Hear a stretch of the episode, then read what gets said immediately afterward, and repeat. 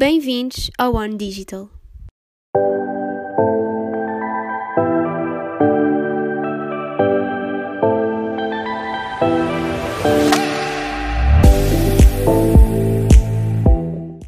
Olá e sejam muito bem-vindos ao oitavo episódio do One Digital.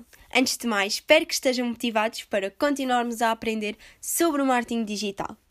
Hoje então vamos falar da análise web, um assunto que eu tinha dito num, num episódio em que falámos sobre o marketing por e-mail, queríamos abordar mais especificamente e existia um episódio exclusivamente para esse tema. E aqui está ele. Então vamos começar por definir o que é que é então a análise web. A análise web trata-se de recolher dados do nosso website para nos dar estatísticas acerca do nosso negócio. Então existem formas de tratar esses dados, tendo como conhecimento uh, alguns destes seguintes termos. As métricas, que basicamente pode contabilizar uh, tudo, como visitantes únicos ou tempo passado no site. Temos as conversões, que são dados sobre quantos utilizadores concluíram uma ação desejada no nosso site, por exemplo, a aquisição de um produto. E além do mais, temos as dimensões, que é qualquer tipo de dados que podemos utilizar para descrever com palavras algo que estejamos a acompanhar, uh, por exemplo, os navegadores uh, que os visitantes utilizam. Mas temos que ter em nota um seguinte aspecto. A análise da web fornece uma visão de onde vêm os visitantes do, do nosso site e como podemos convencer mais pessoas a aceder ao nosso website. Além disso, a análise pode tornar-se a base que mede e sustenta os nossos esforços digitais.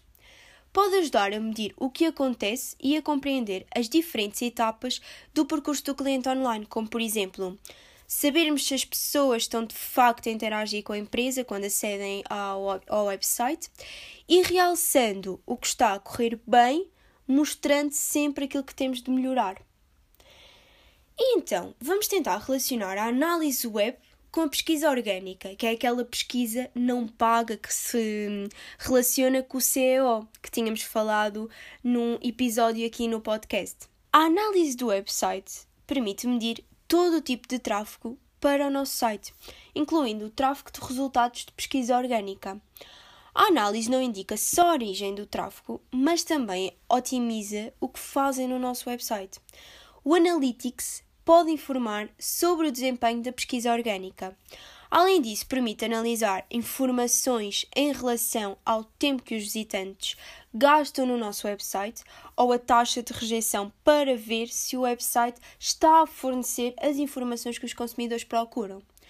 A ferramenta de análise da web pode ser ótima para o trabalho de SEO. Porquê? Porque nos ajuda a medir o volume do tráfego que obtemos nos nossos motores de pesquisa, onde então poderemos fazer melhorias e medir o impacto das alterações que estamos a efetuar no nosso website. Falando agora em pesquisa paga, uh, que se relaciona com o CEM, podemos considerar algumas ferramentas para o medir.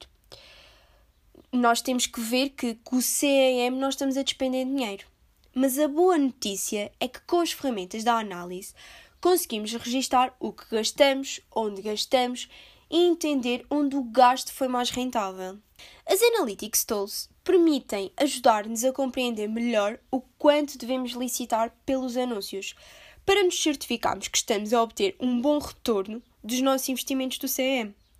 Quer estejamos a analisar as nossas palavras-chave ou os nossos anúncios, estas ferramentas de análise são essenciais.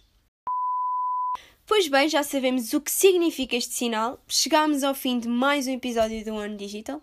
Antes de mais, espero que tenham gostado e até à próxima!